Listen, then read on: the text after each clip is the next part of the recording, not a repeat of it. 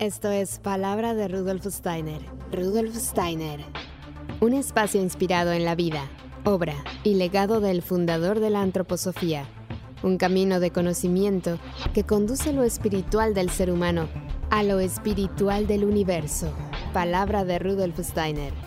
Muy buenos días, yo soy Carolina Hernández, gracias por acompañarnos una vez más aquí en Palabra de Rudolf Steiner y estoy muy contenta porque tengo una invitada maravillosa, es una mujer que ha sido pionera y las mujeres pioneras de verdad son verdaderamente admirables, además de que nos inspiran y nos dan ese impulso que nos falta ¿no? para continuar con ese camino. Muchas veces por los trajines de la vida olvidamos el, el objetivo o queremos descansar un momento o tomarnos un respiro, pero cuando estas mujeres vienen y nos recuerdan, que sí se puede, que hay que esforzarse y demás, lo hacemos con más alegría de saber que otras mujeres lo han hecho con familia y con todo y que nosotras también lo podemos conseguir. Así que muchas gracias por inspirarnos. Gracias a todas las mujeres que no tienen miedo, que hacen el trabajo desde el corazón, como es el caso de Karen Ambruster, nuestra invitada del día de hoy. Así que les comparto un poquito de ella. Ella fue la primera maestra Waldorf en España. Sus padres donaron el terreno de la escuela madre, la escuela Micael, en 1979. Crearon la primera formación de maestros Waldorf en 1979 en Camorritos y también la primera granja biodinámica en Camorritos. Desde hace 10 años dirigió la formación en trabajo biográfico con un equipo y hoy está con nosotros para compartirnos un poquito de esa historia y también para hablar de un tema que nos parece fascinante, que es el trabajo biográfico. Así que muchísimas gracias Karen por estar con nosotros. Bienvenida a Palabra de Rudolf Steiner, ¿cómo estás? Muy bien, muy emocionada de estar en este precioso programa. Muchas gracias. Nosotros también, porque nos encanta conocer pioneros, nos encanta conocer gente valiente que va creando espacios y, ayudando de esa manera que esta sociedad pues se enriquezca, se nutra. Así que bueno, me encantaría que nos compartieras con todos, ya sé que he hecho tu presentación, pero me gustaría que nos compartieras pues esta historia, si se puede resumir un poco de cómo has sido pionera de la escuela Micael, ¿no? ¿Quiénes te ayudaron? ¿Cómo fue? este nacimiento? Bueno, mira, me tengo que retroceder realmente a la época de mi nacimiento. Yo soy la sexta hija de un matrimonio que son medio alemanes y medio españoles. Cuando yo nazco, nace también la finca Río Pradillo. Y la finca de Río Pradillo ha sido muy importante para el movimiento antroposófico como para mí. Estoy hablando de 1954. Cuando voy al colegio me encuentro una educación que para mí personalmente fue muy dura. Era el colegio alemán, para mí era un aprender desde lo intelectual, no teniendo en cuenta las vivencias, las imágenes, y eso se tradujo en que yo a los 14 años era un fracaso escolar. Y entonces mis padres decidieron enviarme a Alemania, a una escuela Waldorf, y bueno, pues ahí cambió mi vida, porque de pronto me encontré en una escuela Waldorf donde los maestros me tenían en cuenta, me miraban, las clases realmente se impartían creando una vivencia y una imagen. Y para mí el aprender en imágenes era importantísimo. Hay niños que no, pero para mí era vital. Bueno, para mí de repente con 14 años era alguien. Hasta entonces como que siempre había estado como un poco ninguneada. ¿Qué trajo esto conmigo? Pues trajo consigo que yo realmente a partir de ahí decidí consagrarme a esta pedagogía, consagrarme a aquello que estaba detrás de este impulso. Pero realmente me consagré porque tuve esta experiencia de no ser nadie a de repente ser alguien y eso para mí fue un renacer. Y a partir de ahí empezó mi gran aventura como pionera Empecé estudiando jardín de infancia Waldorf en Alemania, pero siempre con el impulso inconsciente de aportar a España todo lo que a mí me habían ayudado y lo que para mí había sido una experiencia llena de riqueza. Entonces llegué a España y en España me recibieron las personas que ya estaban trabajando en el movimiento antroposófico y ellos como que realmente me recibieron casi con júbilo porque me había formado ya como maestra Waldorf infantil, pero es que era tan joven, tan joven que yo no entendía cómo podía yo pues realmente estar a la altura de lo que esperaban de mí. Con 19 años, Sandra, que fue realmente la pionera aquí de la antroposofía en España, Sandra Aiste, dijo, tienes que dar una conferencia. Y yo digo, ¿cómo que voy a dar una conferencia? Que sí, que tienes que hacerlo. Y yo que no, que no. Y ella que sí, que sí. Me miró a los ojos y tenía unos ojos azules que penetrantes. Y yo dije, ¿cómo le voy a decir que no a esta mujer? Total, que con 19 años, que yo era como una niña en esa época, pues realmente di mi primera charla sobre la pedagogía Waldorf y vinieron todas las personas que estaban en el movimiento antroposófico y casi me veneraban como si fuese alguien muy importante. Y yo había aprendido de memoria memoria la charla, porque yo no sabía dar charlas con 19 años, pero fue tan bonito ese encuentro, ¿no? Y poco a poco se entretejió, eh, había personas que estaban deseosos de tener una escuela Waldorf en España, padres, amigos, antropósofos, que tampoco tenían todos hijos, que todos dijeron, venga, por ello, ¿no? Y entonces, bueno, pues yo como esa jovencita que acababa de llegar de Alemania, pues me junté con todo ese gran entusiasmo y movimiento que estaba como esperando que aquí empezara Y bueno, cuando ya llegó el año 1978, tuvimos un gran encuentro en Cóbreces, en Cantabria, donde vinieron todas aquellas columnas de la antroposofía también de Latinoamérica, Juan Berlín, Roswitha Spittler, el señor Spunzak, y creamos el primer encuentro en esa época antroposófico Waldorf y vinieron muchas personas, muchas personas. Y luego más adelante ya fuimos a comillas y teníamos congresos en verano de dos semanas donde venían agricultores eh, biodinámicos, donde venían personas que formaban a médicos, a agricultores, maestros, trabajadores sociales, euritmistas. Era una gran fiesta donde había cientos de personas, niños, jóvenes, adultos, que todos venían con esa necesidad de que aquí en España comenzara algo. Y fueron realmente las semillas de lo que luego, más adelante, fue el taller Rafael, la escuela Micael, la medicina antroposófica, la escuela de euritmia. Todo ahí se generó, se gestó en Cantabria.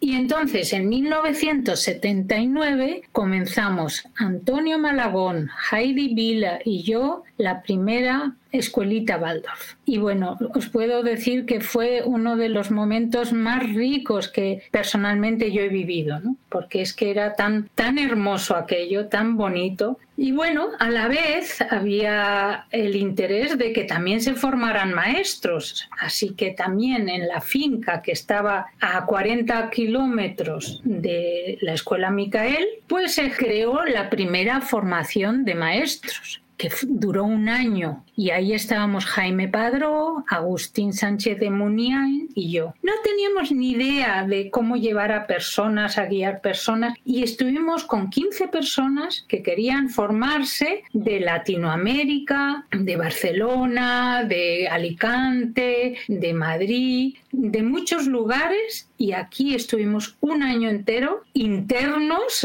en un invierno porque aquí eh, los inviernos eran tan duros que nevaba y nevaba y nevaba y yo realmente veía sufriendo a, sobre todo a nuestras caribeñas que venían aquí y bueno fue una época realmente algún día voy a escribir las memorias porque mm, de verdad que no tiene desperdicio todas las vivencias que tuvimos ¿no? Qué maravilla. Y sobre todo, sabes que me gusta cómo has empezado a contar esta historia, porque es verdad que muchos nos identificamos con esa parte de toparnos con una educación dura, fría, que te tratan como si fueras un cubo de basura, ¿no? Ahí piensan que tienen que echar todo y no observan qué está ocurriendo conmigo cuando yo recibo ese conocimiento. No se dan cuenta si yo traigo conflictos de mi casa que mis padres discutieron por la mañana, o sea, no hay una observación del ser humano que tienen enfrente. Es echar por echar todo, les da igual, tienen mucha prisa de cumplir con un currículum y cuando te enteras que hay una pedagogía que se acerca, que te escucha, que te observa, no lo puedes creer, es como un sueño, ¿no? Y ojalá tuviéramos cada vez más la posibilidad de elegir una educación distinta. Realmente, ¿no? Y hace tanta falta. Y hablo de escuelas baldos, pero también hablo de escuelas públicas. Hoy en día hay muchos maestros que se han formado en pedagogía Waldorf y que han llevado a las escuelas públicas también esas semillas, ¿no? De lo que tú estás hablando, de tener en cuenta que un niño es un ser humano en cierne y que tiene toda la potencialidad para desarrollarse siempre y cuando le hayamos guiado como padres y maestros de una manera adecuada.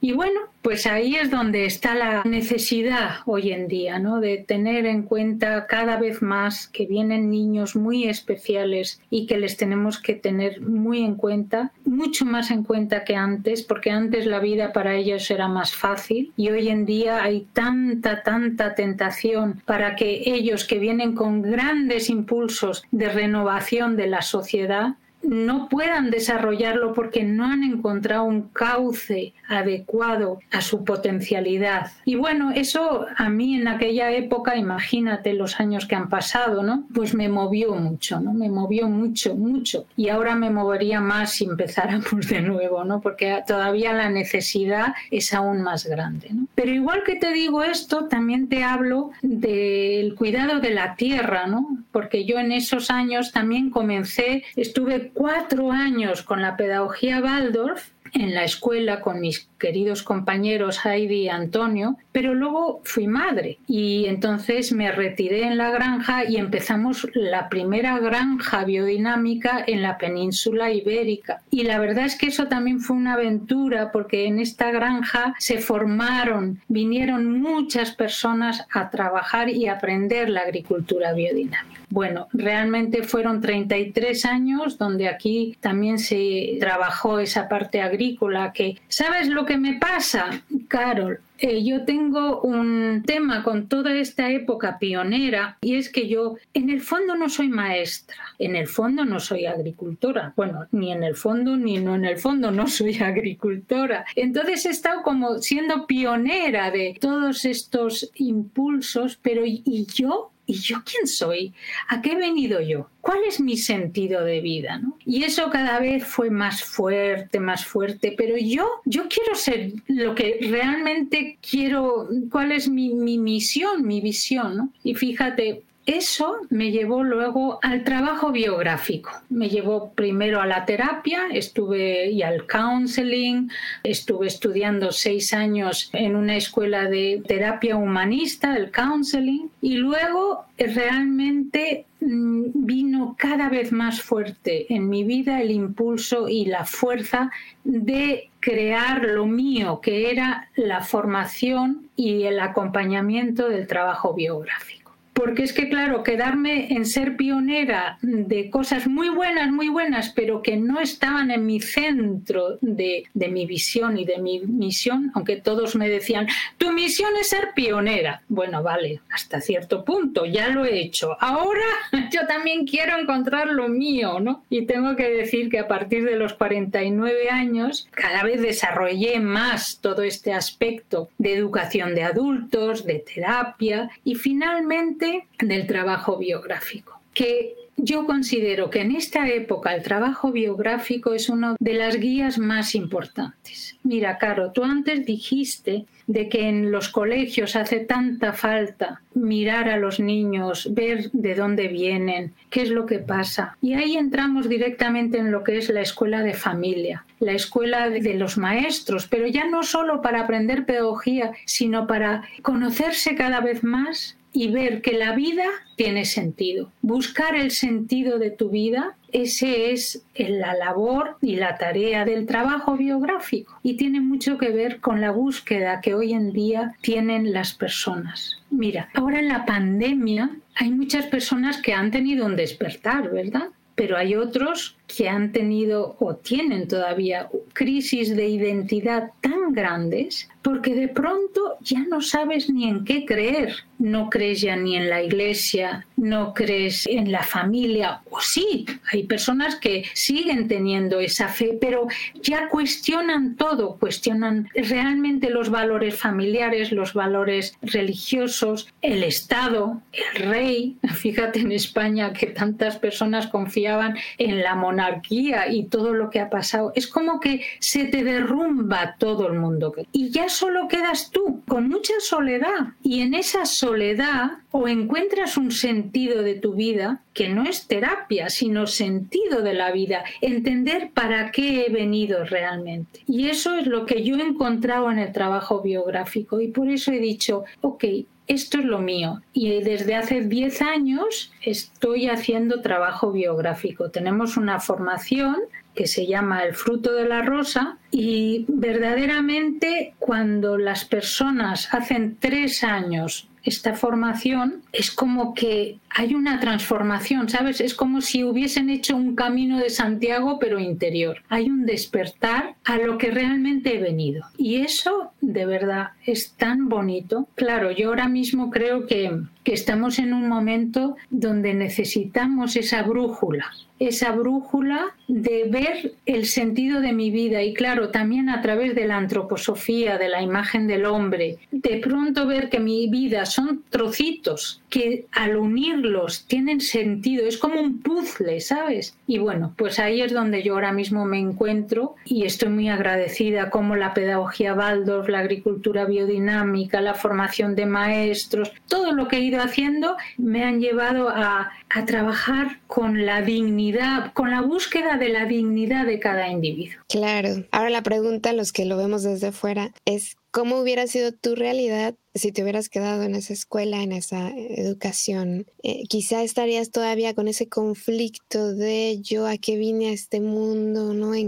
tratando de encontrarte, que es mucho lo que nos pasa. Hay gente que tiene la virtud de saber exactamente a qué han venido a esta vida. Hay gente que no. Y hay muchas historias, de hecho hay películas de personas que dicen, yo me iba muy bien en mi trabajo, ganaba mucho dinero, pero no le encontraba ningún sentido a esto. Y es que realmente si lo vemos así, no tiene ningún sentido venir a este mundo a ganar dinero, porque dices, no puede ser que, que solo haya venido a ganar dinero, no, no, no, me llena, no es suficiente para mí, ¿no? Yo intuyo que soy algo más y que puedo hacer algo más, que puedo aportar algo al mundo, que para mí es un descubrimiento nuevo ahora, ¿no? Yo creía también y me esforcé para ser locutora y para que me fuera muy bien y lo conseguí, pero luego Mm, descubrí que he venido a servir y a ser útil y a ayudar. Y eso, digamos, es un pago que no se ve, pero que interiormente te sientes satisfecho y, te ayuda. Entonces, sí que encontrar ese punto es un camino, ¿no? Como dices, y si nos podemos apoyar de la biografía, pues qué mejor. Mira, eh, ahí lo que tú dices, claro, es tan interesante ver las etapas evolutivas que tenemos. Bueno, ya sabéis, ¿no? De que cada siete años hay un cambio, pero cuando vemos que de pronto en tu vida, en tu curva biográfica, porque nosotros trabajamos con una curva biográfica, vemos cómo una etapa de la vida se refleja en la otra y cómo muchas veces hay una metamorfosis de una cosa que se metamorfosea en otro aspecto y cuando lo descubrimos decimos, anda, si aquí esto tiene relación con lo otro y no está separado, no es accidental, es que hasta los accidentes tienen sentido.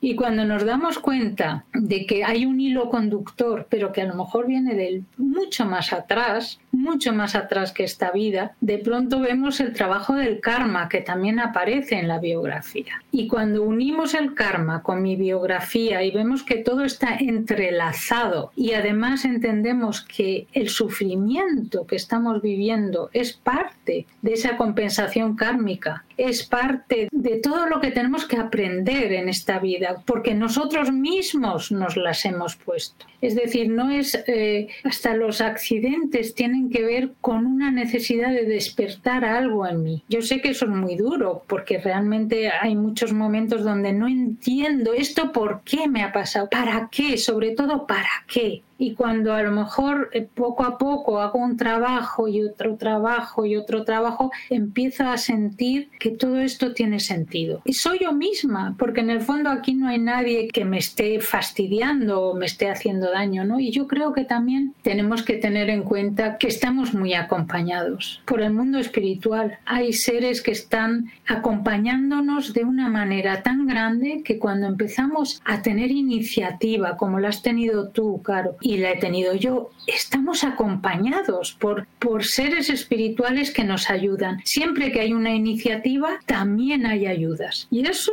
es un camino de bendición, pero lo importante es descubrir qué fuerzas son. Tú sabes que en la antroposofía lo interesante es que hay un mapa que hoy en día se habla de energías, se habla de mucho de, sí, de las energías, del universo, pero la antroposofía da mapas y en relación a la biografía da mapas de la vida, y cuando tienes un mapa, puedes estar perdido, puedes estar en la montaña perdido, perdido, pero tienes un mapa. Y es muy diferente saber que tienes 42 años y que a esos 42 años o 33 años realmente vives algo que tiene que ver con una crisis, pero no como algo negativo, sino como algo que es parte. Y el estar perdido te lleva a encontrar un nuevo paso. Y por ejemplo, tú que eres mamá, ¿no? ¿Cuántas veces hay padres que a los nueve años dicen, no entiendo lo que pasa a mi hijo, está súper rebelde? Y de pronto el mapa, ¿no? De la biografía. A los nueve años el niño pasa su Rubicón y necesita ser rebelde, porque es cuando se identifica con su sentimiento propio. La conciencia del propio sentir te hace rechazar a los adultos que te rodean. Empiezas a ser crítico y cuando lo sabes, ya no lo ves como un drama y llevas a tu hijo al psicólogo, sino que te das cuenta que es parte de la evolución de un niño. ¿Comprendes? Y el saberlo te da mucha tranquilidad. Claro, sobre todo porque estamos muy acostumbrados los adultos a que se haga lo que yo quiero, somos voluntariosos y luego cuando viene un niño y también es voluntarioso, ahí digo, ¿qué pasa si aquí la que manda soy yo? Claro, claro. Ahí está el tema, ahí está el tema. Y, y, es tan importante conocer eso, pero no como teoría, sino realmente como vivencia. Y cuando lo vivenciamos, entramos en lo que Steiner siempre habla, hombre, conócete a ti mismo todos necesitamos conocernos a nosotros mismos para ejecutar la labor que nos ha venido a través de nuestra vida, nuestra tarea, ¿sabes? Claro, porque imagínate que te dicen ya no puedes comer chocolate y te conoces, que te gusta el chocolate, pues no vas a ir a lugares donde haya chocolate si ya sabes, ¿no? Entonces, digamos, es un poco así, ¿no? Yo me conozco a mí mismo, ya sé cuáles son mis debilidades, ya sé cuáles son mis fortalezas, sé qué hacer en ciertas situaciones, qué situaciones evitar o qué situaciones sí puedo. O sea, todo eso también eh, es muy importante, muy esclarecedor para todos nosotros, porque muchas veces creemos que las emociones nos vienen y las tenemos que dejar salir, como sea y como salgan, Y pensamos que somos esclavos de las emociones y vamos por ahí eh, sufriendo los golpes en un lado y en otro, cuando en realidad nosotros podemos tomar el control, ¿no? conociéndonos. Sí, pero fíjate, para eso también muchas veces tenemos heridas muy profundas. Y para las heridas muy profundas hay dos caminos. Una es evitarla y hacer como que no existe y proyectar en los demás lo malos que son cuando en el fondo no miro mi propia herida o realmente trabajarla en terapia y la terapia te ayuda a curar, a sanar esa herida y la biografía es la que le da sentido. Es decir, la, biografía en sí, el trabajo biográfico, no es una terapia. Es realmente el buscar el sentido de tu vida y el entenderte para ser cada vez más autónomo, cada vez más el señor de tu propio camino, el señor de tu karma. Fíjate, me encanta esa frase, ¿no? De decir, soy el capitán de mi propio barco. Para eso la biografía te ayuda. Pero antes, a veces, hay que estar en manos de un terapeuta para realmente sanar esas heridas que no te hacen, no te permiten ir a ser el capitán de tu propio barco. Sí, qué importante también es la función del terapeuta, como dices, porque puede caer en la tentación de proyectarse en el otro, porque el tema de la comunicación, que siempre les digo, es tan delicado, es, es que es una cosa tan importante que no vemos, pero luego puedo yo estarme expresando desde una emoción y el terapeuta no darse cuenta, porque él conecta con la situación desde otra emoción y dice, seguramente sentiste esto y esto. Y tú dices, no, no, eso no era lo que yo quise decir. Eso se llama contratransferencia. Sí, sí, eso pasa, eso pasa. es verdad. me imagino que en la formación tendrán ese cuidado y esa conciencia y ser claros ¿no? en ese punto que es delicado. Muy importante, lo trabajamos. Mira, yo te puedo hablar un poco de nuestra formación, ¿sabes? Porque el primer año lo que hacemos es autodesarrollo. Y hay personas que vienen con nosotros y sencillamente trabajan el autodesarrollo durante un año y eso ya hay personas que dicen, ok, he venido aquí porque esto es una escuela de autodesarrollo. ¿no? En el segundo, lo que realmente fomentamos o desarrollamos es la conversación biográfica, que es una técnica que se basa en desarrollar la conversación de ayuda, porque la conversación de ayuda no creas tú que todo el mundo la tiene, no, no, cómo hacer realmente hoy en día una conversación de ayuda es un arte y hay que practicar este arte porque hoy en día la conversación es tan necesaria por lo que te decía antes, ¿no? Por ese estar perdido, por esta necesidad y nos basamos en los siete planetas. Hay una conversación biográfica que se basa en, en la cualidad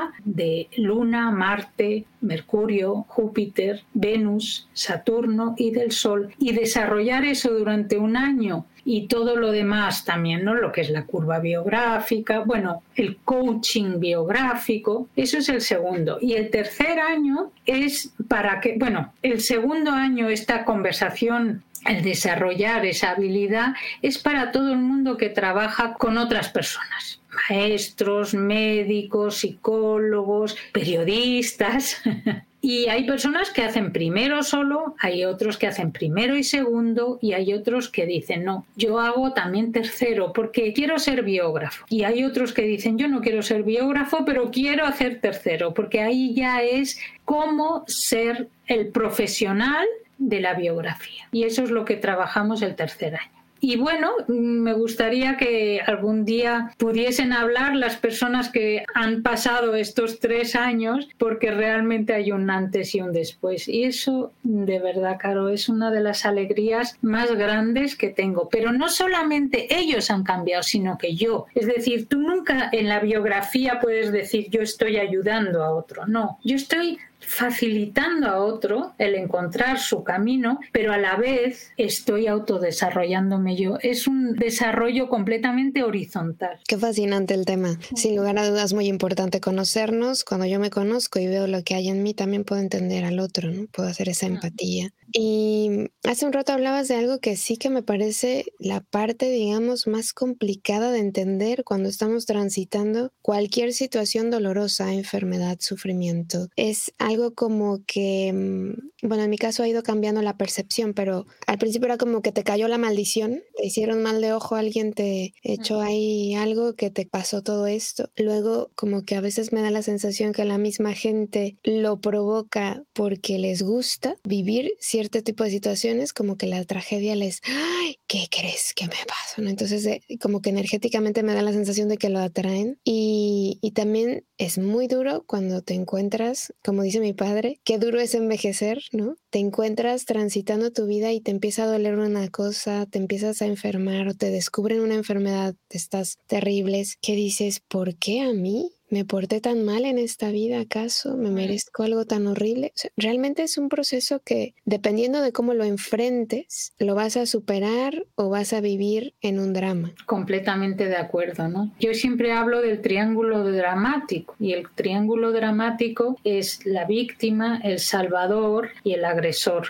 Y muchas veces estamos en ese triángulo, o bien somos víctimas, o bien salvamos, o bien agredemos. Pero lo importante es salirse de ese victimismo, de ese ser salvador o ser agresor y ser más bien un testigo un testigo de mi propia vida, un testigo de lo que yo estoy viviendo. Y eso es muy difícil cuando yo realmente tengo un golpe de destino fuerte. Y mira, para mí la imagen es la del Perceval, la del Parsival, que realmente hizo daño con toda su inocencia y luego tuvo que estar perdido muchos años en el bosque, perdido, sin entender, sin, solamente estando perdido, para luego después poder encontrarse con el sabio y poder hacerle las preguntas. La pregunta vital. Tú tienes una pregunta vital. Todos tenemos una pregunta vital y sale muchas veces del profundo dolor. Y a partir de esas preguntas que él pudo hacer al sabio y el sabio realmente iluminarle con su presencia, él pudo mucho más adelante encontrar el castillo del Grial y lo que era su verdadera misión. Pero lo tuvo que vivir a través de estar perdido. Entonces, el estar perdido es muy duro, pero es necesario. No podemos llegar a algo nuevo si no estamos perdidos, ¿sabes? Yo siempre digo, nosotros tenemos que transformar la mierda en abono.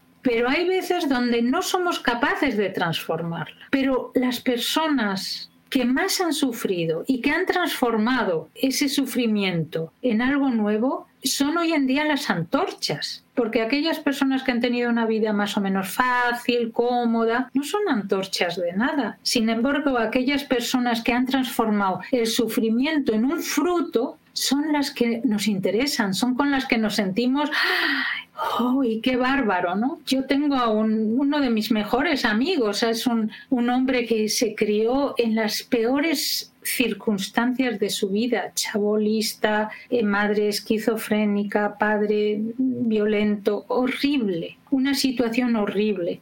Y él ha sufrido mucho, pero hoy tiene su propia casa, su propio trabajo, sus hijos, y claro que tiene todavía esos ramalazos de su pasado, pero yo cada vez que hablo con él, él me enseña tanto porque ha transformado y ha sabido transformar. Entonces, esto es un poco lo que nos enseña el trabajo biográfico, cómo poder hacernos cargo y luego transformarlo y vivir el estar perdidos mm, es parte del proceso. ¿no? Yo ahora tengo 68 años, he vivido muchas enfermedades, sobre todo las típicas a partir de cierta edad. Y tú no sabes el susto, el miedo que pasa. Pero llega un momento donde dices, ok, esto es lo que hay. Tengo una buena compañera que es doctora, dice, a partir de los 56 te transformas en bombero de tu propio cuerpo y vas con la manguera, ahora toca aquí, ahora toca aquí,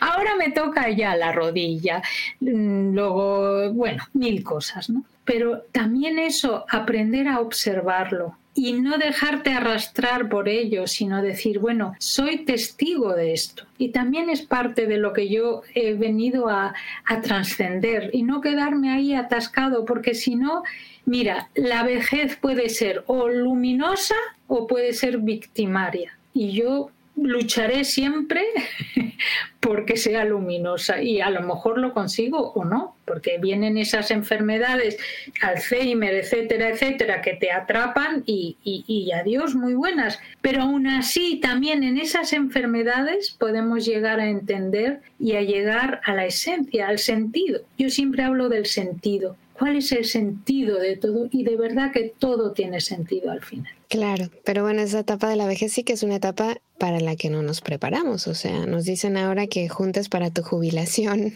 pero los otros aspectos de la vejez tampoco me parece que estén muy muy bien atendidos, ni muy conscientes, ni muy nada. es un periodo al que todos vamos, bueno, en teoría todos vamos a llegar ahí y no entiendo por qué no nos preparamos. Empezamos a ver cambios en nuestra piel que ya, ay, nos asustan y decimos, ay, Dios mío, ya estoy envejeciendo, por favor. Y nuestro cambio de, de color en el pelo, ¿no? Como dices tú, ya me empieza a doler algo. Me recuerda que tengo que hacer ejercicio, me recuerda que tengo que comer bien, pero hay muchos aspectos de esa etapa, de ese periodo, que no soy consciente y que digo, bueno, ya llegaré, ya veré cómo llego, ¿no? Claro, pero ahí, ¿sabes lo que más nos pasa? Es que tenemos una idealización con la juventud y ser jóvenes y todo es ser joven y hay mujeres ancianas que son tan bellas. Hay mujeres que tienen, o hombres, que tienen una cierta edad y tienen muchas arrugas, pero tienen una, una mirada, una serenidad, un, bueno, pues que tienen otra belleza y tenemos que aprender a descubrir esa belleza. Pero para eso tenemos que pasar un umbral, que es despedirnos de esa juventud y decir, soy joven, pero por dentro, ya no por fuera.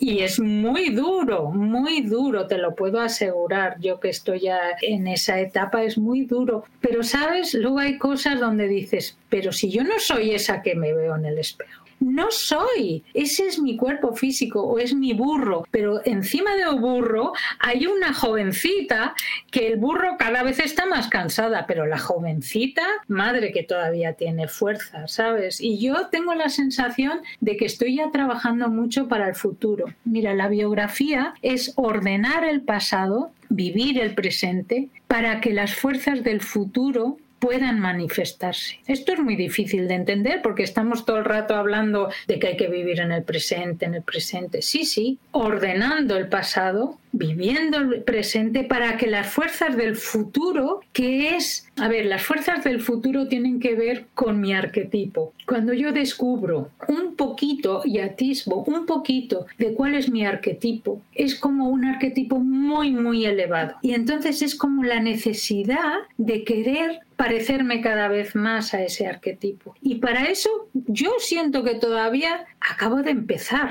Entonces, como que a mí eso me da muchísima alegría, ¿no? Porque digo, uy, si quito el miedo a la muerte, sé que voy a hacer una transformación de todo lo que yo he vivido en esta vida para luego decidir volver para seguir aprendiendo, cosa que por un lado me da muchísima alegría y por otro lado muchísima pereza, porque pensar todo lo que está apareciendo ahora con toda esta época tan dura, pero también la, vamos a superar. Entonces a mí esto me da muchísima alegría. Entonces, bueno, eso no quita de que hay momentos cuando yo ahora mismo estoy bastante bien. Mi manguera de bombero solo va a gotitas, pero cuando sale un chorro y tengo que estar con la manguera, pierdo ánimo. Pero fíjate, canto, canto en dos coros, tengo que decir. Parte del trabajo biográfico que para mí es maravilloso, aparte de mis queridos nietos que me dan la vida, tengo la gran suerte de haber encontrado a una persona maravillosa y canto en sus dos coros. Y en esos dos coros también conecto con algo que tiene que ver con una eterna juventud. Entonces hay que buscarse estas cosas. Pero, ¿sabes? A una persona ya de a partir de cierta edad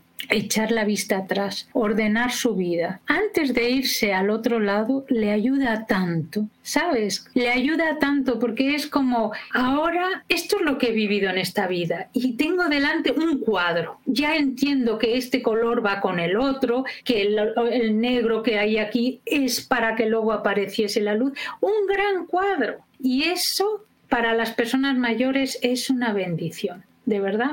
Y yo esto lo recomiendo a todo el mundo. Fíjate, el, poder despedirte de esta vida, habiendo realmente hecho un trabajo bonito de tu mosaico, de tu cuadro, de tu vida, para luego tener semillas para la próxima. Porque todos, por lo menos aquí, creemos un poco en la, en la siguiente vida. Claro, es como la oruga, ¿no? Que prepara su transformación, ¿no? No es que se queda ahí esperando a que le venga el capullo, no, ella lo tiene que hacer y ella tiene que prepararse para transformarse. Sí que es un trabajo interesante de realizar y yo creo que el tema de la actitud es muy importante, pero también la actitud luego viene heredada, también la aprendes, también la observas de tu entorno. Entonces, si en tu casa todos son víctimas y dramáticos, pues ya te digo que la vejez que vas a vivir. Completamente, es también dramática. Pero es que lo familiar a veces es un impulso para otras cosas. a veces para hacer lo mismo, pero a veces es decir, yo no aguanto el victimismo de mi familia y ese victimismo es una levadura para hacer yo cosas diferentes, a pesar de que yo posiblemente haya elegido esta familia que me está también ayudando para a lo mejor hacer todo lo contrario, ¿sabes? Claro, fortalecerte, ¿no? Porque luego nadar a contracorriente también te da fuerza y también...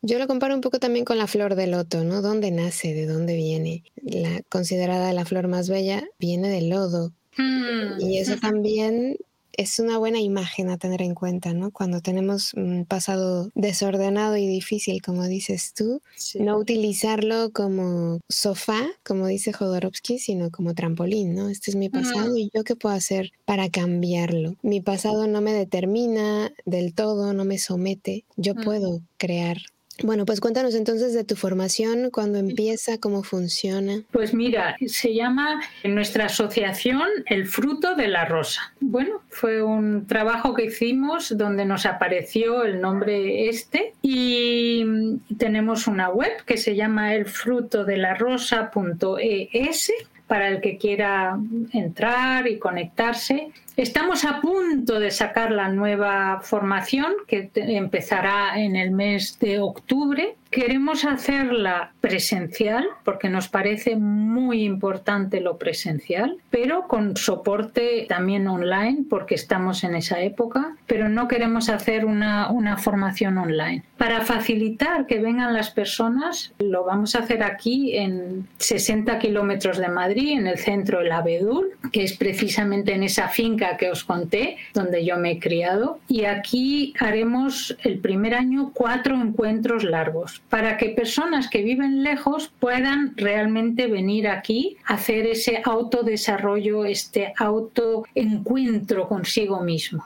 y luego haremos soporte online, pero no va a ser una formación online, sino solamente con soporte online. Luego habrá un segundo año donde entraremos mucho más en, en, lo que yo te digo, ¿no? En los septenios, donde entraremos claramente en esa conversación planetaria, en la conversación de ayuda, y luego en el tercer año entraremos mucho más en lo que es el trabajo biográfico, cómo acompañar como biógrafo un duelo, por ejemplo, cómo acompañar en el trabajo biográfico la enfermedad, cómo acompañar las crisis, cómo acompañar las metamorfosis. Es decir, realmente ya es como más herramientas para poder realmente trabajar como biógrafo es más o menos la estructura que vamos a, tener. Pero vamos, eh, estamos a punto, eh, a punto de que salga el nuevo programa, que posiblemente a finales de mayo ya se podrá ver en la web el nuevo programa. Somos un equipo y a la vez trabajamos con amigos de España y con amigos del extranjero. Es decir, nos gusta mucho ese elemento internacional. Traemos a una representante de la Escuela de Holanda, traemos a un gran biógrafo de Suiza, traemos a Anita Chartón, que es nuestra gran impulsadora. Es decir, realmente tenemos a personas muy grandes, muy importantes, tanto a un nivel internacional como a un nivel nacional. Y bueno, pues eh, yo creo que es importante que se conozca que la biografía es una nueva profesión no existía hasta ahora y tiene que ver con esta época. Es la profesión que facilita el encuentro con uno mismo y con el sentido de la vida como antes no era necesario. Es una profesión nueva, comprendes, igual que cuando realmente en esta época pasada, en el siglo pasado, nació la psicoterapia, el psicoanálisis, poco a poco se vio la necesidad de que a través de Carl Rogers, que trajo, digamos, ese nuevo impulso también dentro del counseling, de que el hombre tiene que poco a poco hacerse autónomo, no depender de alguien que te diga lo que tienes que hacer o que te guíe, sino que tú mismo eres autónomo. Y realmente a partir de la pandemia eso ya es la nueva profesión de verdad. El entender ¿para qué estoy aquí? Date cuenta que tanto ruido que tenemos y de pronto nos encierran en nuestro piso y nos dejan solos, solo con las pantallas. Claro, qué susto, ¿no? Pero, ¿y esto qué tiene que ver conmigo? Bueno, tú lo sabes, ¿no? A mí me llama la atención, mi marido tiene una hija mayor que, bueno, sus eh, amigos, todos, vinieron un día de 44 años. Vinieron después de la pandemia, tuvieron una reunión y de repente les oigo desde mi terraza hablar y resulta que todos estaban tomando ansiolíticos. Mira, me pegué tal susto, al margen también de todo lo que está sucediendo con suicidios, con todo lo que tiene que ver con la juventud que está desorientada, pero que los adultos no sabemos orientarles. Primero tenemos que orientarnos nosotros para poder orientar a los jóvenes. Es decir, realmente ahora mismo la profesión del biógrafo, que no está reglada por nadie, solamente hay un organismo internacional que se llama ITF, que está realmente reglando todos estos eh, impulsos de formación que hay en el mundo entero, pero no está académicamente reglado. Menos mal, porque así nos dan la libertad de hacer lo que realmente pensamos que en estos momentos tenemos que hacer. Ojalá que no sea reglamentaria pronto, porque ahí nos machacarían con las leyes. Es el acompañamiento del alma consciente. Y como el alma consciente es el alma que se está desarrollando en esta época y todavía somos muy pequeñitos, pues por eso digo que es una nueva profesión. Claro, pues muchas gracias Karen por haber compartido todo esto que nos parece muy interesante. Nos has dejado ahí la motivación para crear espacios y también para trabajar en nosotros mismos. Entonces, bueno, pues ahí está la información para quien le interese. Te agradezco mucho que hayas aceptado esta charla. Muchísimas gracias y gracias igualmente a ti porque creo que estás haciendo una labor tan importante. Ayer charlando contigo me di cuenta ¿no? de cuando hay personas que están haciendo esta labor tan importante como la haces tú, a la chita callando, como se dice aquí, mm, no somos conscientes del trabajo que hay detrás. Y yo aquí haría un llamamiento para que te apoyemos muchas personas, para que no solamente sea ese trabajo desinteresado, sino que realmente tú sientas ese respaldo por parte de muchas personas. Así que te doy muchos, muchos ánimos para que sigas. 18.000 personas que os siguen, es muchísimo. Y esto es algo que, creo que merece la pena. Así que muchas gracias a ti. Muchísimas gracias a Karen Ambruster por habernos acompañado y por dejarnos aquí esta semillita, esta propuesta para poder hacer un trabajo interior tan necesario en cualquier etapa de nuestra vida. Te recuerdo, la página del equipo de trabajo de Karen Ambruster es elfrutodelarosa.es. Ahí vas a encontrar información sobre cursos y talleres por si te interesa hacer esta formación. Y no me queda nada más que agradecerle a Karen y a todos ustedes por el favor de su atención, porque nos dejan ser parte de su vida y nos alegra muchísimo recibir los mensajes que nos hacen llegar todos los días donde nos cuentan pues que nos escuchan mientras pintan, mientras conducen, mientras hacen sus labores domésticas. De verdad, gracias. Es un honor poder ser parte de su vida y de poderlos acompañar con estos temas tan maravillosos. Así que les mando un abrazo, mis mejores deseos como siempre y ya saben que estamos en contacto a través de nuestras redes sociales. Estamos en Facebook, en YouTube, en Instagram como Palabra de Rudolf Steiner y también en nuestra página web palabraderudolfsteiner.com. Y yo me despido no sin antes compartirte que también nosotros vamos a llevar a cabo un taller de interpretación de mis sueños de la mano de la maestra Josefina Rodríguez. Este 25 de junio va a durar cuatro horas. Vamos a tener ahí un periodo de descanso, dos horas y dos horas. Va a empezar a las 12 del día hora española y va a terminar a las 16 horas también de la hora española. Así que vamos a estar de verdad disfrutando de todo esto que Josefina ha aprendido a lo largo del camino.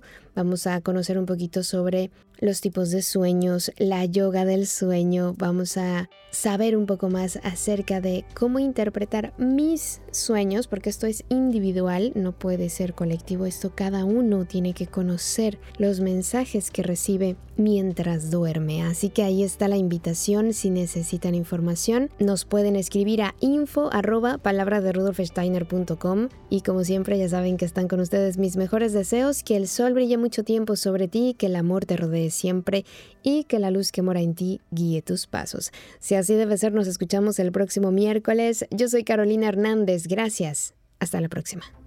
Escuchaste Palabra de Rudolf Steiner. Rudolf Steiner. Un espacio inspirado en la vida, obra y legado del fundador de la antroposofía. Un camino de conocimiento que conduce lo espiritual del ser humano a lo espiritual del universo. Palabra de Rudolf Steiner.